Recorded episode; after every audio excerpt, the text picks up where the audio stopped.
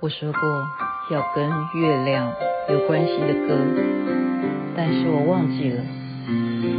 昨天是教师节，哇，所以今天要好好来谈老师了。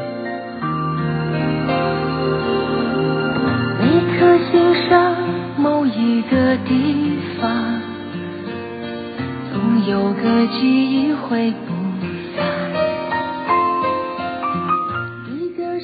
美静的城里的月光，教师节对不对？在美国跟加拿大，今天还算是九月二十八号啊。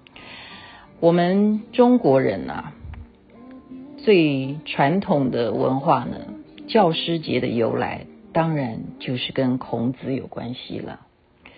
孔夫子呢，我大概刚刚去赶快搜寻一下他整个人生的一些故事啊。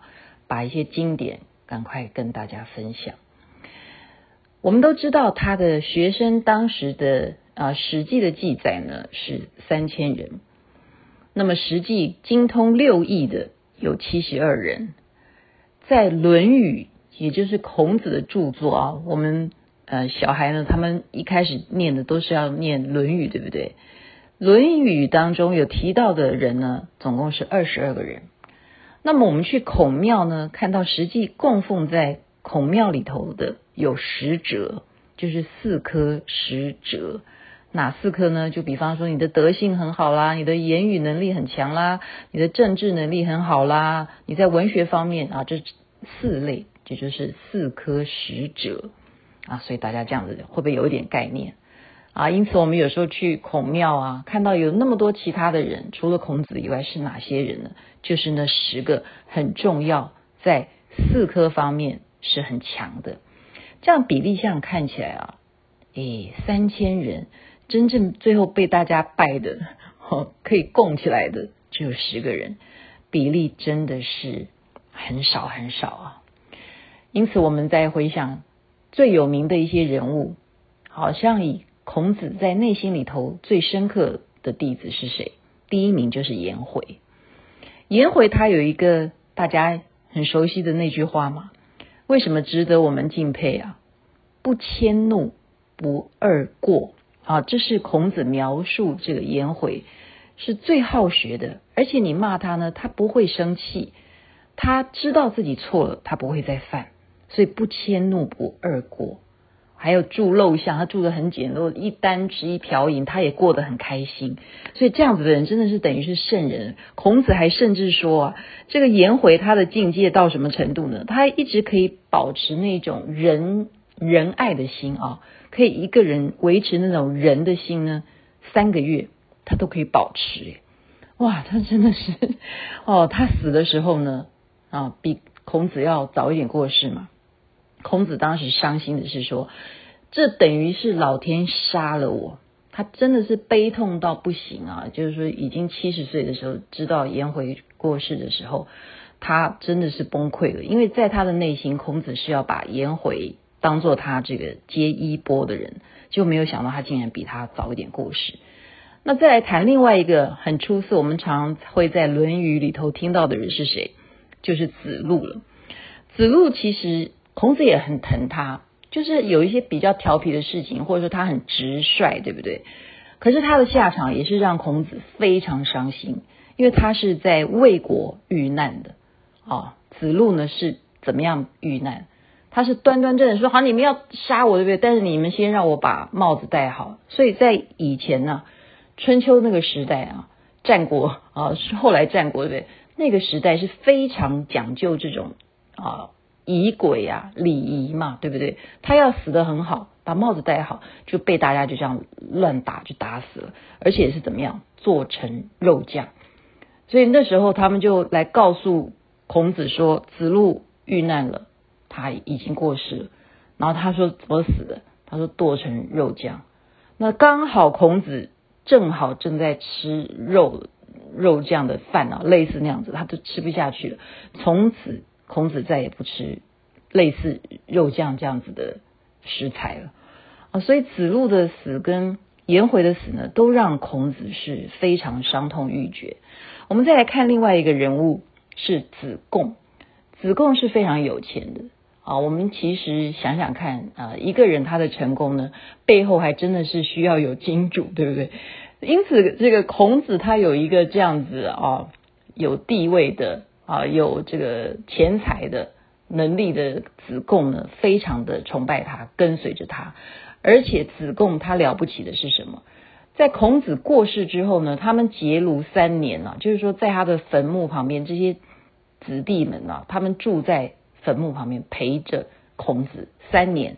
可是子贡呢，却到了三年的时候，他觉得还是太悲伤了，所以他又待了多少？又待了三年。所以子贡是算这所有啊当时的这些弟子当中。住了有六年之久，陪伴着老师的坟墓，所以他的了不起呢，还不只是这样，他还是要帮孔子说话的。因为后来有些人就会认为说，子贡你实在太优秀了，对不对？你这样子的表现，我觉得你的成就可能大于孔子，就没想到被子贡驳斥啊。他说：“你们觉得我好，是因为我家的墙就其实这么高，就只是到你的肩膀。”你可以肩膀以上，你都可以看得到我家是什么的状况，所以你们觉得我过得很好，你们以为我很有成就。事实上，孔夫子啊，他真正的成就，那个墙你们根本是高的，你们看不到。所以，真正有成就的人是我的老师啊。所以，子贡是这样子维护孔子的。我们再来讲，孔子有一个很厉害的地方是什么？他这个三诗书。做春秋，那这个春秋啊，这个了不起了。为什么呢？这是后代的人呐、啊，后世的人叫做乱臣贼子句。为什么呢？因为春秋等于是孔子记录我这一生，对不对啊？什么三十而立啊，什么五十啊，六十七十什么的，他其实还会把一些国家或者是哪一些国王啊。啊，哪一些君主啊，哪一些臣子啊？他如果在春秋里头写你一个字是好的，你这个人是好的，你就成为历史上面世世代代大家要称颂你的人。如果他这一字里头，这个春秋写的历史里头有讲到哪一个人不好，所以就是什么乱臣贼子惧，就是害怕惧怕，完蛋了，我在。这么了不起的这个孔夫子的春秋里头，我被他写写到了，好，那以后就完蛋了。我们世世代代都被人家唾弃耶，好，就等于是杀了我吧，哈。所以呢，我们现在了解了，被写下来的这些历史呢，有时候就是一种武器。所以当时孔子就有这种能力，他会说：“一言以兴邦，一言以丧邦，就乱邦。”就说一个重要的国家的君主，你一句话都可以影响到国家的兴盛。同样的，你一句话也可以害了整个的国家。好，我觉得，呃，现在回头来看看，我们中国有一个这么了不起的人，他懂得啊、艺术，他懂得德行，他能够知道啊、怎么样的文学，然后知道这些政治方面的问题。